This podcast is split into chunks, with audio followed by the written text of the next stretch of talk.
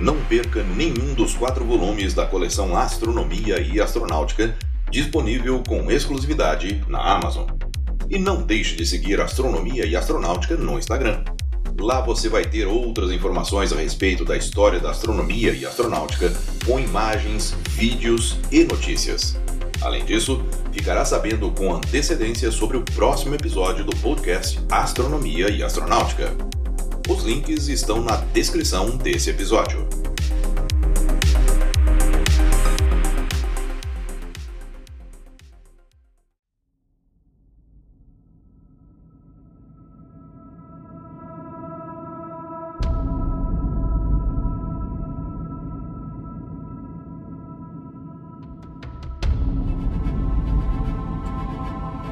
locais onde se pode explorar, aprender e apreciar todas as belezas do universo, com imagens fantásticas sem sair do lugar. Eles são os planetários. Olá, eu sou Florisberto, apresentador do podcast Astronomia e Astronáutica, e vou levar você nessa viagem.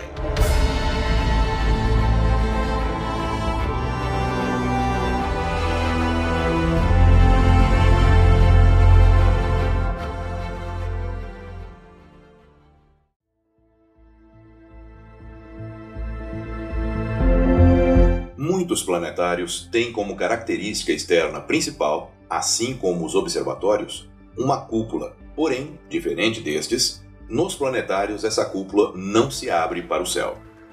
Todo o espetáculo acontece dentro da cúpula, onde, confortavelmente sentada em um assento semelhante aos de cinema, porém com uma inclinação que permite a você contemplar a cúpula sem necessitar virar o pescoço e apreciar confortavelmente o que lá irá ser projetado.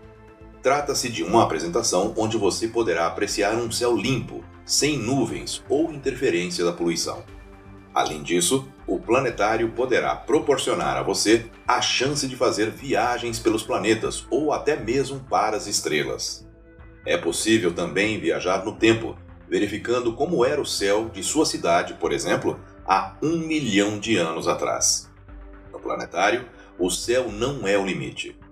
Tudo isso será acompanhado de músicas e narração, que poderá ser ao vivo, dando à apresentação um toque de emoção ímpar.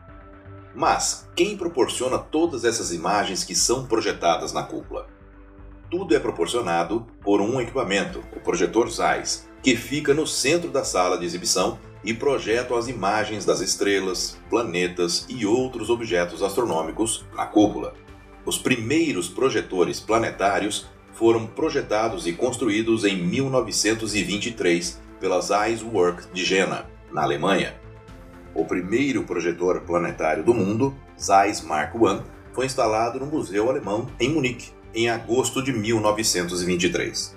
Ele possuía uma aparência distinta, com uma única esfera de lentes de projeção apoiada sobre uma grande gaiola. Desde então, a fábrica desenvolveu vários modelos de projetores planetários. A partir de 2011, a Zeiss passou a fabricar três modelos principais de projetores planetários. O formato clássico dos projetores se assemelha a um Altair. De 1923 a 2011, a Zeiss construiu um total de 631 projetores que estão espalhados pelo mundo todo. O Japão, por exemplo, conta com 300 planetários, incluindo uma das maiores cúpulas do mundo, em Nagoya, com 35 metros de diâmetro e um projetor que exibe o maior número de estrelas, com 140 milhões, em Tóquio. Portugal também possui vários planetários, como o da Universidade de Coimbra. Os Estados Unidos também têm inúmeros planetários, como o Jim Cherry Memorial Planetarium, na Georgia, em Atlanta. O Brasil ainda está aprendendo a reconhecer o valor dos planetários. Apesar do primeiro deles ter sido inaugurado em 1957, eles ainda são poucos e mal distribuídos. Hoje, existem 73 planetários, sendo que a maioria está localizado nas regiões Sul e Sudeste. A metade dos localizados na região Sudeste está em São Paulo, e mais da metade dos localizados na região Sul está localizado no estado do Paraná. Entre eles está o planetário Professor Aristóteles Orsini, inaugurado em 26 de janeiro de 1957, localizado no Parque do Ibirapuera, em São Paulo, e com capacidade para 350 pessoas, com uma cúpula de 18 metros de diâmetro. Além de apresentações, pode oferecer através da Escola Municipal de Astrofísica, localizado ao lado do planetário do Ibirapuera, cursos gratuitos ou subsidiados de astronomia que podem ser ministrados no planetário. Se você ainda não foi, informe-se em sua cidade se há um planetário e assista a uma apresentação que com certeza será inesquecível. Eu sou Floresberto, produzi e apresentei esse podcast Astronomia e Astronáutica. Até a próxima viagem.